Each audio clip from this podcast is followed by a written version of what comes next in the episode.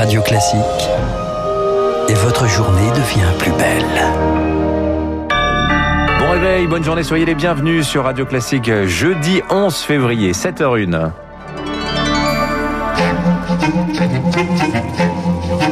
6h30, 7h30, la matinale de Radio Classique avec Dimitri Pavlenko. À la une ce matin, et si les antidépresseurs protégeaient contre le Covid-19 Un médecin français fait ce constat étonnant chez ses patients sous traitement. Presque 80% de décès en moins. Explication dans un instant.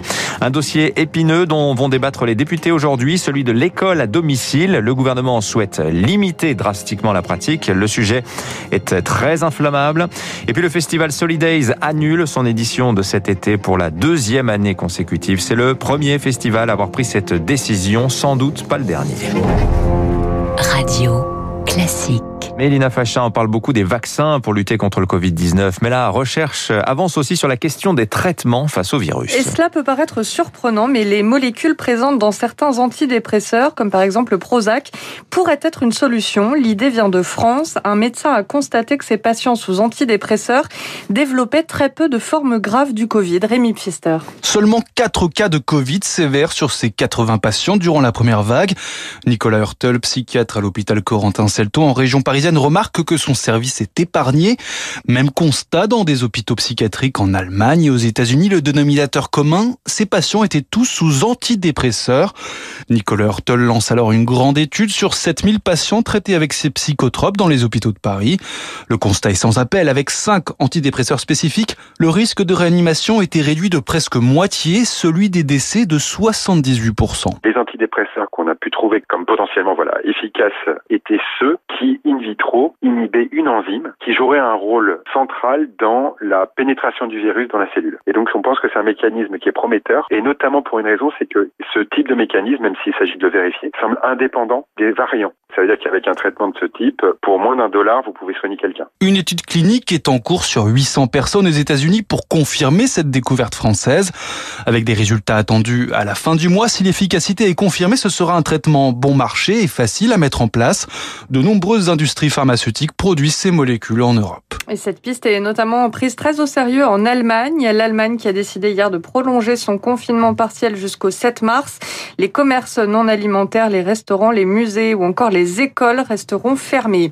Chez nous, les écoles sont toujours ouvertes, vous le savez, mais pour prévenir la propagation des différents variants du Covid, les premiers tests salivaires vont être déployés dès aujourd'hui dans des établissements parisiens, annonce hier du ministre de la Santé, Olivier Véran. À l'Assemblée nationale, il va être question aujourd'hui d'enseignement. Les députés abordent le sujet délicat de l'école à domicile. Il s'agit de l'article 21 du projet de loi sur le séparatisme. Pour faire l'école à la maison, les parents devront désormais demander une autorisation.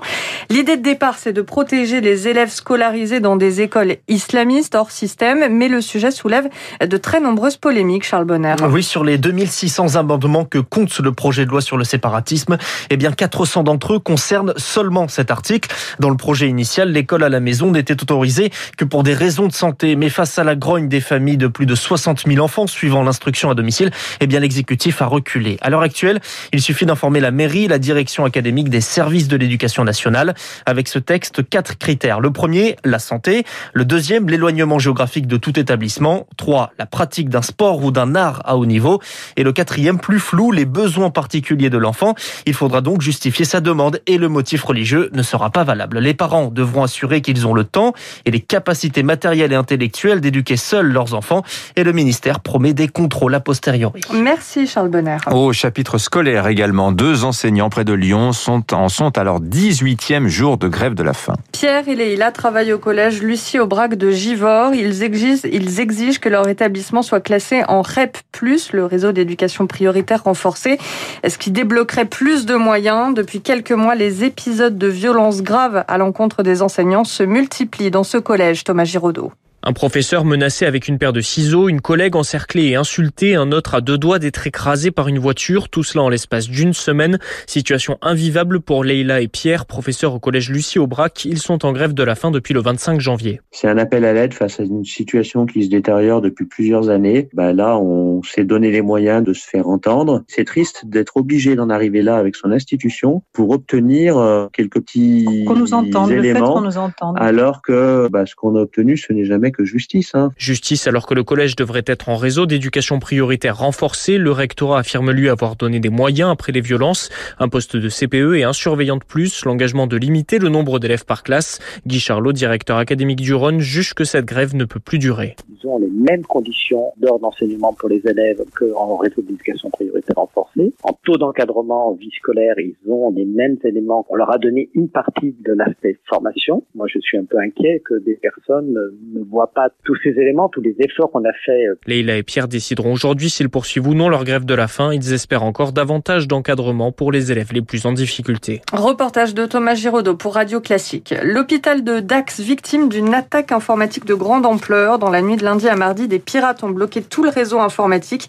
Ils réclament une rançon. Les lignes téléphoniques ont pu être établies, mais plus un seul ordinateur ne fonctionne dans l'établissement. On en reparle dans le journal de 7h30. Enfin, pour la deuxième année consécutive, la musique ne résonnera pas sur l'hippodrome de Longchamp cet été. Le festival Solidays a dû se résoudre à annuler son édition 2021, prévue du 18 au 20 juin prochain, à cause de la crise sanitaire évidemment.